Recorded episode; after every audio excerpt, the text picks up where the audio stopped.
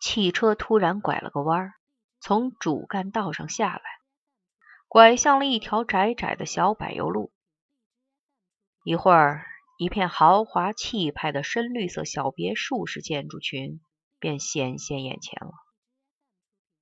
并不算太宽敞的停车场，停着十几辆车，看起来还不算冷清。有几辆挂的，竟然还是城八区和机关的车牌。陈诚禁不住止住脚步，多打量了刘大建两眼。不远处，建筑表面宝石蓝色的落地玻璃反射着落日的霞光，竟然让陈诚感到有些刺目。陈诚正想着如何应付这些人，脚步已不知不觉跟着刘大建进了大厅。一幅逼真的微缩山水正对着厅门垂挂下来，有几个人正在假山周围喝着咖啡闲聊天。看到刘大建和自己进来，他们的目光一起转了过来。陈诚一眼就认出了其中的一位是中央某部里的一位司长。不久前，陈诚还在老爷子家里见过他。司长显然也看见了他，隔着很远就满脸堆笑的摆着手打招呼，仿佛对他的到来一点也不意外似的。刘大健赶忙在一旁解释：“我早上已经告诉裘明德司长你要来的。”几个人寒暄过后就坐下了，服务小姐也端上了纯正的西湖龙井茶水。除了和裘明德有过一面之缘，陈诚和其他的人是第一次见面，感到很生分。在这样的场合，陈诚第一次感到有些无所适从。倒是刘大健的嗅觉比狗都机灵，在一旁说：“市里准备也介入这一片土地的开发呢。今天我就领陈处长先来打个前站，实地考察一下。”一句话。既显示了他与陈诚的特殊关系，又抬高了自己，算是一箭双雕。最初听了陈诚的官位时，那几个人只是很随意的点点头，表示认识。陈诚心里暗暗骂了一句“狗眼看人低”。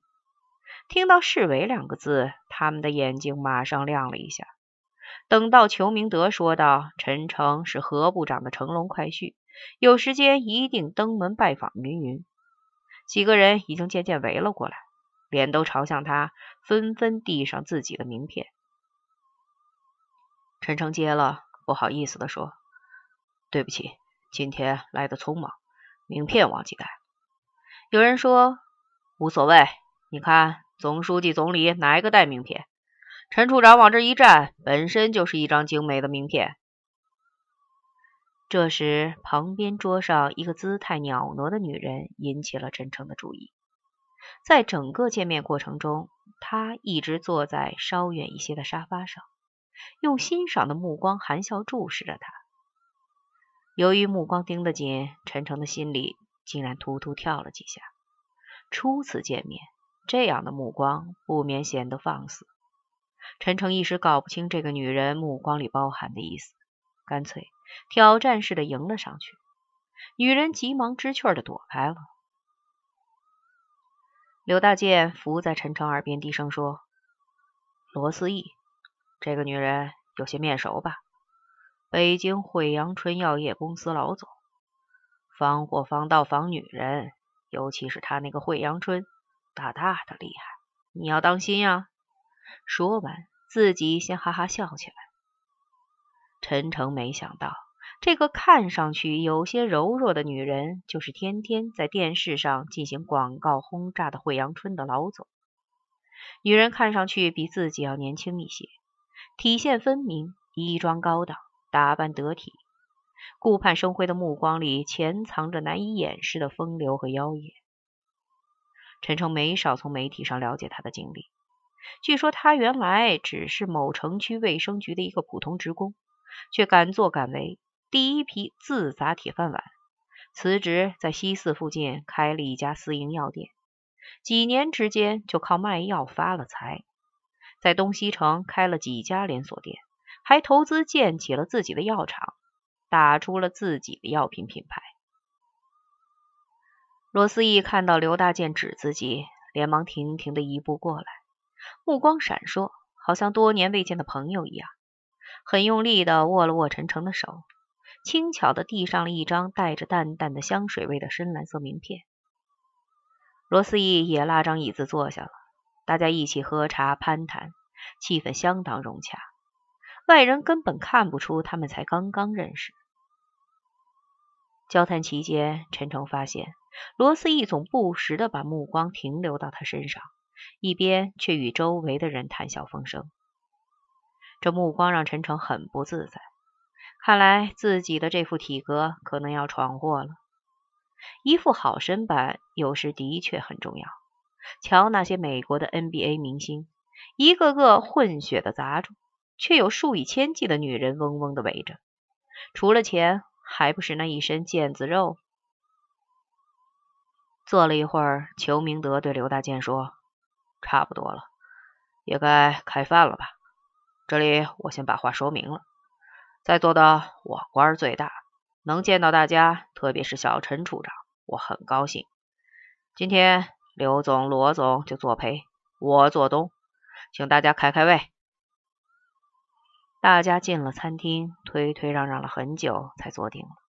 席上端上来的大多是野菜野味，酒也是窖藏的普通牛栏山二锅头。一般人都说吃腻了大鱼大肉，还是这些东西更有味道。陈诚的酒量本就不大，又空着肚子，几杯下来，眼前的人影一个就变成了两个，两个就变成了四个。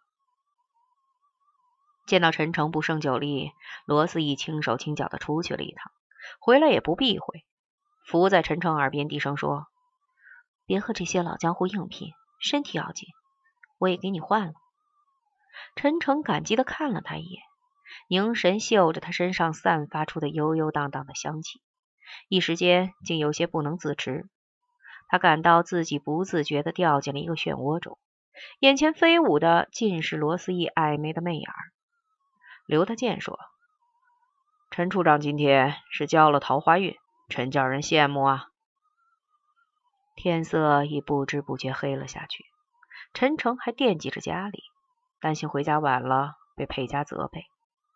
再者，既然骗了刘大健说去岳父家，也不能露了破绽。于是半道拉上刘大健到卫生间里，舌头硬硬的说：“老老兄，我该回去了。”刘大健这才一拍脑袋说：“瞧这猪脑子，死罪死罪！”回到席上，陈诚最后敬了大家一杯酒，不想罗思义也跟着站了起来，说：“各位领导。”小妹今天身体有些不舒服，我也告个假，提早回去一会儿，请大家批准。众人觉得罗思义话中有话，随即一番哄笑。刘大健就顺水推舟说：“正好有宝马香车护驾，我这个车夫就解放一次吧。”大家又笑起来。走到前厅，陈诚一眼便看见刘大健常带的那个保镖走了过来，把一个纸袋递过来。轻声说：“刘总给您的小礼物。”陈诚再三推脱，那个保镖还是不由他分说，硬塞进了车里。汽车缓缓发动后，罗思义嫣然一笑，侧过脸，轻声对陈诚说：“陈处长，坐稳了。今天我没带司机，我的车技可是连我自己都不敢恭维哦。”到底是喝了些酒，两个人挨得很近。陈诚只觉得罗思义吐气如兰，禁不住有些心惊摇荡，说：“随罗小姐了，你开到哪儿，我就坐到哪儿。这一百多斤就从刘大健那儿移交给你了。”说完，觉得不够妥帖，越发装出不胜酒力的样子。罗思义嬉笑着说：“陈处长这么雄伟的身板，小女子可承受不起。”说着，小车迅速驶离别墅群。利剑一般插进了茫茫的夜色中。打开车窗，一股清新的空气直透肺腑，车里的浊气霎时挥去了不少。罗斯义禁不住喊了一声：“好冷！”他伸手扭开录音机，车厢里立刻萦绕起了邓丽君甜美而缠绵的歌声。罗斯义的肩膀有意无意的向陈诚靠了靠。陈诚迟疑了一下，还是很自然的依靠了上去。他醉眼惺忪的望着眼前这个风情万种的女人，身体里似有火苗渐渐窜燃起来，但他还是把持住了自己。车在微微的震荡，陈诚迷迷糊糊的睡去了。不知过了多久，他被轻轻的摇醒了，睁开眼睛，面对的依然是罗思义如花般鲜艳的笑脸。我的陈大处长到家了，罗思义娇嗔的说。你睡得好香，害得我一路孤孤单单，连个聊天的人都没有。陈诚心里一荡，心想这个女人真有极受媚人的手段，于是说：“真不好喝意思，喝得太高了，一下子就睡过去了。”罗思义说：“真没想到，这么雄伟的大男人，酒量还不如我一个弱女子。”陈诚连忙附和：“惭愧，惭愧。”摇开玻璃窗，看看周围有些陌生的建筑，陈诚才知道，并没有到自己的家，就有些玩世不恭的说：“罗小姐，这是把我劫持到哪儿来了呀？”罗思义用怨嗔的目光望着他，悠悠的说：“你也没告诉我家在哪里，我往哪里送啊？”这样的目光让陈诚心里微微一震，他突然想起了另一个女人。罗思义看自己时的目光，竟然和那个女人有几分相似，里面既有隐隐的狂热躁动，还有着情人的怨哀和母性的温暖。这目光，他真是太熟悉了，仿佛一下子又把他拉回了大学校园。一种动物的本能油然升起，陈诚使劲掐了一下自己的大腿。几点了？他问。罗思义并没有直接回答他，而是伸手拉了他一把，答非所问的说：“陈大处长，可不可以屈尊寒舍一坐？”陈诚有些忐忑的跟着罗思义下了车。夜风一吹，他感到头还有些晕乎乎的，脚下也如没扎根一般，踉跄了几下。还是罗思义眼明手快的搀住了他：“看你没事吧？”“没事。”陈诚顺从的跟着罗思义走向一座乳白色的小楼，借着灯光，朦朦胧胧就看见了一块写着“惠阳春药业公司”的巨幅招牌。看见他们进来，一个穿制服的保镖飞快的把大门打开。罗思义目不斜视的走在前面，偶尔回头招呼他一下。整个大楼空荡荡的，墙壁下半部分被刷成了草绿色。上半部分是透明的奶黄，隔一段距离挂着一幅镶在玻璃框里的文艺复兴时期的名画，布置虽然简单，却十分雅致。不愧是女人的地盘，陈诚想。门在他们的身后又轻轻合上了。上了二楼，罗思义才慢下来。等陈诚走近了，亲热的挎着他的胳膊。一起走进了一个写着“总经理室”的房间。房子里纤尘不染，靠窗的机上摆放着一盆龟背竹和一盆发财树。巨大的老板桌后面挂着一把张开的扇面，上面朵朵牡丹正开得鲜艳。罗思义只开了壁灯，有意让屋子里的灯光不至于太刺眼，营造出一个比较温馨的小环境。这样也可以让两个人的谈话气氛更轻松。听着滴答的钟声，嗅着一阵阵飘来的香水味，这个经历过那么多大风大浪的男人竟然有些紧张起来。接下来，这个女人要干什么？陈诚想。罗思义端过水来，轻轻放在他面前。他低头的时候，几根头发不经意的浮到了陈诚的脸上。有些痒痒的，灯光昏暗，但陈诚还是清楚的看到了罗思义闪烁的目光。你不是要去岳父家吗？你不是身体不舒服吗？两个人说着，几乎同时低声笑了起来，吐出的气体里还带着几分酒气，有些紧张的气氛一下子缓和了许多。我发现你这个人表面上老实。罗思义伸出莹白的玉指，亲昵的在他的额上点了一下，可心里鬼得很嘞。陈诚呷了一口水说：“罗总真太厉害了，什么事儿都逃不过你的眼睛。这不在你面前，我可是原形毕露了。没办法，打个不恰当的比方，戒了酒，我恨不得比兔子逃的都快。”罗思义挨着他坐下，有些不胜酒力的把头靠在沙发上，身体软软的摊开了。立刻。陈诚感受到了让他却步的窒息。罗思义突然叹了一声，说：“陈处长是土生土长的北京人吧？”陈诚点点头。去雁北插过队？你怎么知道？陈诚脱口问道。“我为什么不可以知道呢？”罗思义反问道。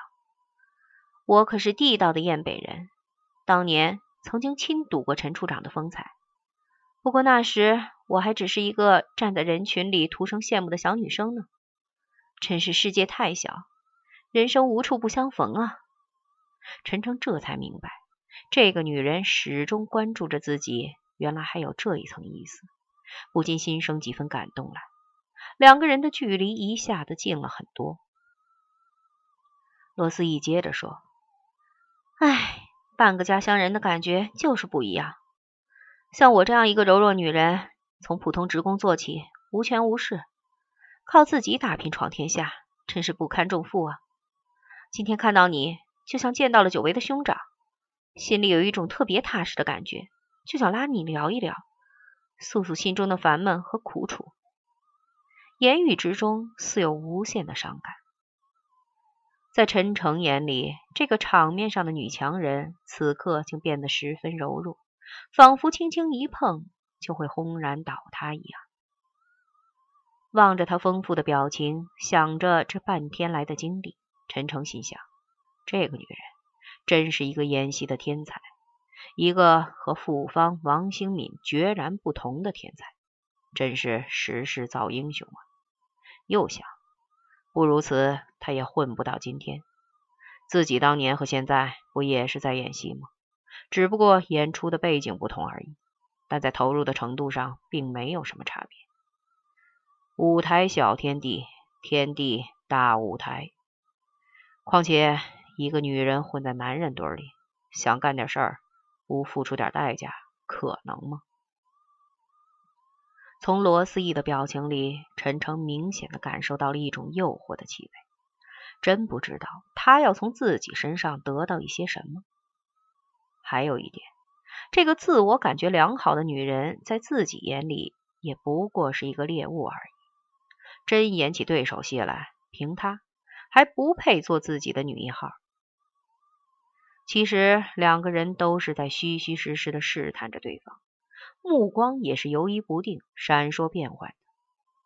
罗思义的情绪很快缓了过来，有些害羞的说：“陈处长，你不会笑话我吧？”怎么会呢？陈诚急忙说。罗思义突然说：“啊，刘总带给你的东西别忘了。”陈诚说：“第一次聚到一块儿，收人家东西不合适吧？”罗思义笑了，说：“这种人的礼物不收白不收，他就是想巴结你，你不收，他还说你瞧不起他。再说了，礼物拿到手上，哪还有退回去的道理？”陈诚说：“那也好。”我先给他存着，等有适当的机会，我再物归原主。说着，陈诚便向罗思义打听刘大健的底细。罗思义沉吟了一会儿，说：“我也不太清楚，但他和许多高干子弟都有着盘根错节的关系，背景深，活动能力强，倒是不必怀疑。”为了表示对罗思义的信任。陈诚当面打开了刘大健送他的纸袋，原来是一只金光闪闪的欧米伽男士手表。罗思义感叹道：“到底是大老板出手和别人就是不一样。听说这种手表市面上要卖到一万八千元呢。”陈诚说：“那真是太贵重了，我必须找机会还给他。”哪里，你以后还他人情的机会多着呢。罗思义有些不以为然。幽暗的灯光下，面前的女人显得朦朦胧胧，虽不及少女纯情端丽，却更有几分撩人的风情。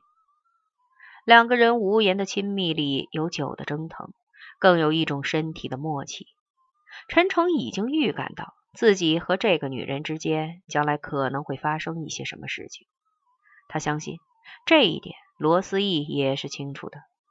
在这一点上，陈诚一直自信自己作为一个成熟男人的魅力。何况这个女人从见面起一直在自作多情的挑逗自己，但今天。他还不愿意出手。酒已醒了大半，看看天色不早，陈诚便要告辞。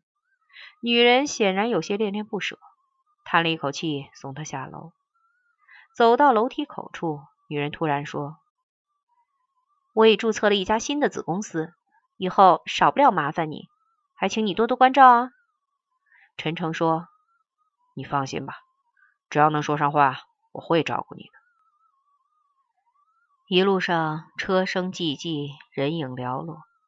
车快到楼下，罗思义暧昧的捏了一下他的手，悠悠的说：“别忘了给我打电话，也欢迎陈处长有机会随时去我家里坐坐。”陈诚满口答应着下了车，车灯照着楼门，一直送他走上楼梯，才缓缓开走了。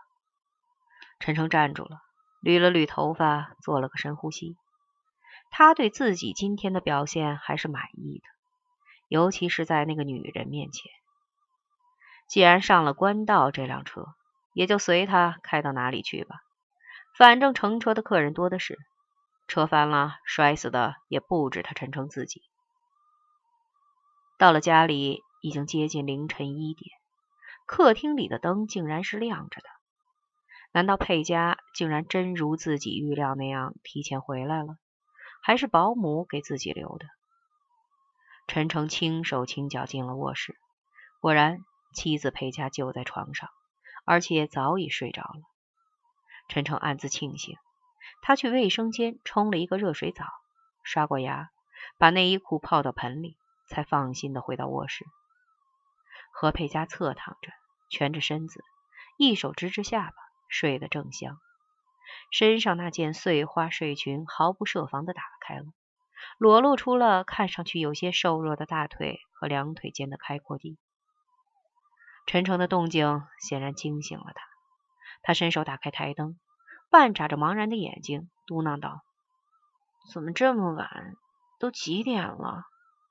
陈诚见他话中并无多少责备，更多的是对丈夫的怜爱，就伸手拥着他的身子说。市里准备审批一个开发项目，我陪领导去市里看了看，参加了一个饭局，就没顾得上给你打电话，一直忙活到现在。何佩佳嗯了一声，伸出手，怜爱的轻轻摸了几下他的脑袋，一边又要迷迷糊糊的睡去。到底是自己的妻子，陈诚觉得怀抱里的这个肉体安全又温暖。一天来一直压着的欲望，此刻又如涨潮的海水一般漫了上来。他的眼前又浮现起刚刚还在逗引自己的那个女人，那浓重的让他有些沉醉的香水味儿，那分别时暧昧的手的轻轻揉捏，把他撩拨的体内一阵阵发热。他不能自己的去亲吻佩佳的身体，去剥下她裹在身上的睡裙。开始的时候，何佩佳几乎没有什么反应。自从有了孩子，她在这方面的兴趣越来越淡了。渐渐的，何佩佳的身体也有了反应，带着困意应付着。不一会儿，整个身体都兴奋起来，主动迎上来，迷迷糊糊中倒多了几多情绪。陈诚干脆一不做二不休，蛮横的爬了上去。经过很长时间的激烈动作，才又受痒低叫了一声，慢慢平静下来。何佩佳一张脸上红云朵朵，嘟囔说：“回来晚了，还来欺负别人，连个胡乱觉也不让睡。”一边跳下床，去到卫生间收拾了。不一会儿，又重新换了一件睡衣，回到床上。何佩佳紧紧贴着丈夫赤裸的身体，回味着刚才，说。今天怎么这么有劲儿？陈诚懒懒的用手指梳着他的长发，嘴里说：“想你想的厉害呗。”两口子又调了一会儿情，何佩佳很快就带着满足的笑容睡着了。陈诚轻轻移开佩佳压在自己身上的大腿，脑子里仔细回味着这一天的每一幕，直到窗户隐隐透出几分亮色，才渐渐睡着了。